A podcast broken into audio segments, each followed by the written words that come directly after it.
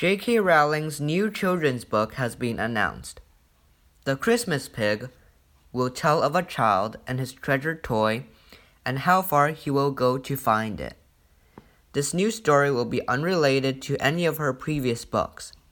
The main character of the story is Jack and his toy, Dur Pig.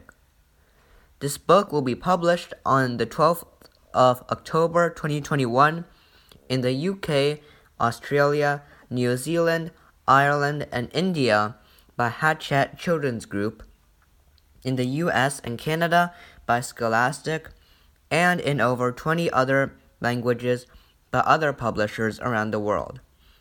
It will also be published as an audiobook in English, Spanish, German, French, Japanese, and Italian by Audible. I think it's really nice of J.K. Rowling to write this new children's book for children who are bored during the pandemic. That's all for today. Bye.